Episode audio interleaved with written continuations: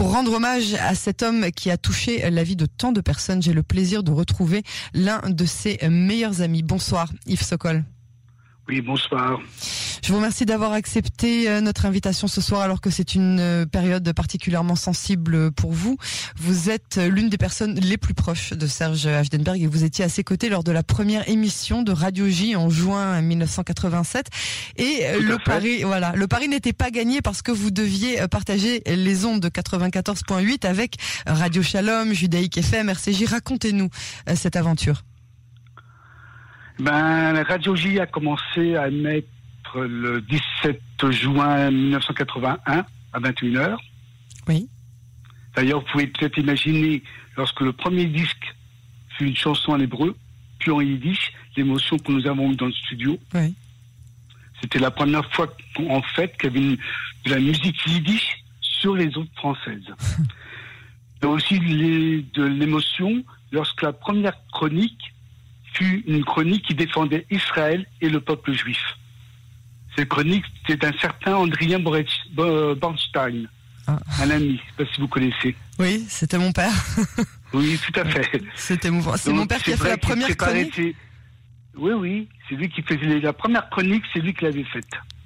Ben, je vous avoue que vous m'apprenez quelque chose, c'est assez émouvant, je vous avoue, c'est, je, ne le savais pas, mais je suis ravi de, l'entendre de votre bouche. Et prenez soin de les écrire à la, au stylo. C'est pas la machine, qu'elle soit bien claire et barrée tranquillement. C'était de sur mesure. Et c'était vraiment de l'émotion et les gens aimaient l'écouter. Donc c'est vrai que Radio J a commencé à exister sur la fréquence 91,7 et à l'époque, on disait méga Herzl. Ah oui. En, en, honneur évidemment de Théodore Herzl. Oui. oui. Donc j'imagine que c'était une aventure qui a été euh, vraiment euh, cofondée euh, par vous, par toute cette équipe de personnes qui se sont battues bah, pour avoir... cofondé par le renouveau juif. Oui. Le renouveau juif avait plusieurs sections, qui étaient des sections parisiennes, et lors d'une section parisienne, un des militants nous a suggéré de faire euh, une radio juive. Oui. À l'époque, j'étais coprésident de cette fédération de Paris. J'ai fait remonter l'information jusqu'au bureau politique et nous avons créé une radio. Et Serge a été le président de cette radio. D'accord. Alors, il faudrait euh, plus euh, que cette émission et celle d'après pour énumérer les nombreux exploits euh, de Serge Hachdenberg en, termes de victoire sur l'antisémitisme. Mais l'une de ses prouesses, c'est, je crois, lorsqu'il a reçu les familles des victimes de l'attentat du Dolphinarium de Tel Aviv, n'est-ce pas? Tout à fait. C'était, comment vous dire, bah, lors de l'attentat, évidemment en France, toute la communauté juive a été touchée.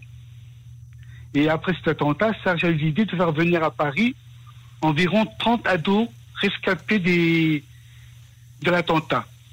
30 mhm. ados plus les accompagnateurs. Et le but est de leur offrir pendant une semaine, évidemment, le transport, le gîte, au couvert. Et pour les occuper, on leur a organisé des visites aussi au Disney, la Tour Eiffel, le château de Versailles, un tour en bateau-mouche des vêtements leur été offerts par des marques comme Morgan et Naf Naf. et ce qui était remarquable surtout, c'est que tout se faisait en autocar, tous les déplacements. Et ces déplacements étaient accompagnés par deux motards de la police qui nous ouvraient la route. Ce qui plaisait énormément aux adolescents. Et par exemple, pour remonter les Champs-Élysées, nous les avons remontés à contresens. C'est-à-dire que nous avons la circulation a été bloquée et nous avons été carrément à gauche des Champs-Élysées pour remonter les Champs-Élysées. Ça, j'imagine que c'est un, souvenir inoubliable. Oui, j'imagine. Comment? J'imagine que c'est un souvenir inoubliable. Tout à fait. Mmh. Et ce qui était aussi inoubliable, c'est que les motards ont tellement pris en affection ces enfants, ces adolescents, c'est qu'à la fin du séjour, il leur a offert des souvenirs, des médailles de la police. Wow. Et ça, c'était vraiment très émouvant. Alors Yves... Euh, aussi... Oui. oui, oui, non, excusez-moi. Continuez. Non, non, c'est pas grave. Et ce qui était aussi émouvant, c'est que, en fait, ça a commencé un mois avant. Parce qu'un mois avant, nous avons été en Israël pour visiter l'hôpital où se trouvaient les blessés de, ce, de cet attentat. Mhm. Et nous avons vu l'adolescente qui était la plus atteinte, je ne me rappelle plus son nom malheureusement. Et sa mère et sa sœur nous a remercié de notre présence. Et c'est vrai que j'ai pas honte de le dire, c'est que j'ai, ça m'a fait pleurer. Nous avons pleuré. Oui. Et cette expérience, c'était, je crois, une des expériences les plus émouvantes de- du militantisme. Oui. Et, Et euh, ça, c'est grâce à Serge d'Ambert, qui a remué Israël pour qu'on ait la permission d'organiser ce voyage et qui a trouvé les donateurs pour euh, financer le projet.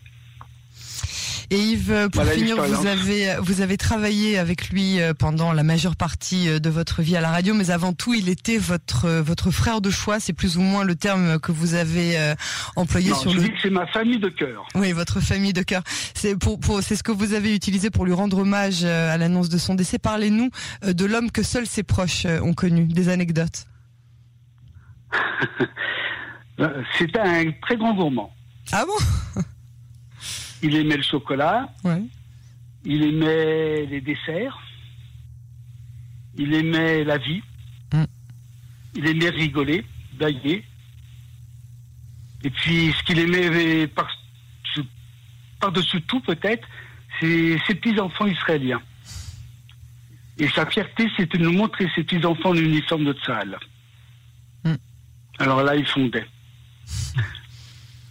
en fait, c'était un grand romantique, hein, malgré, ses, es- malgré le fait qu'il soit, qu'il était très exigeant avec lui-même et avec les autres. Mm. Et ce qui est sûr aussi, c'est que dans ses discours, il ne cherchait pas à plaire. Il disait vraiment ce qu'il pensait Oui. quitte à se faire des ennemis. Et, et il en avait beaucoup d'ennemis, malheureusement. Surtout chez les princes de la communauté plutôt que dans le peuple de la communauté. Il sera euh, très regretté, Yves Sokol, euh, l'un des plus proches euh, amis de Serge Ajdenberg. Je vous remercie infiniment pour ce témoignage. L'équipe de Canon français vous souhaite beaucoup de courage et évidemment toutes nos condoléances aux amis proches et évidemment à la famille dans cette épreuve et à très bientôt sur les ondes de je vous français. remercie de m'avoir appelé. Au revoir, à bientôt. Shalom. Shalom, shalom.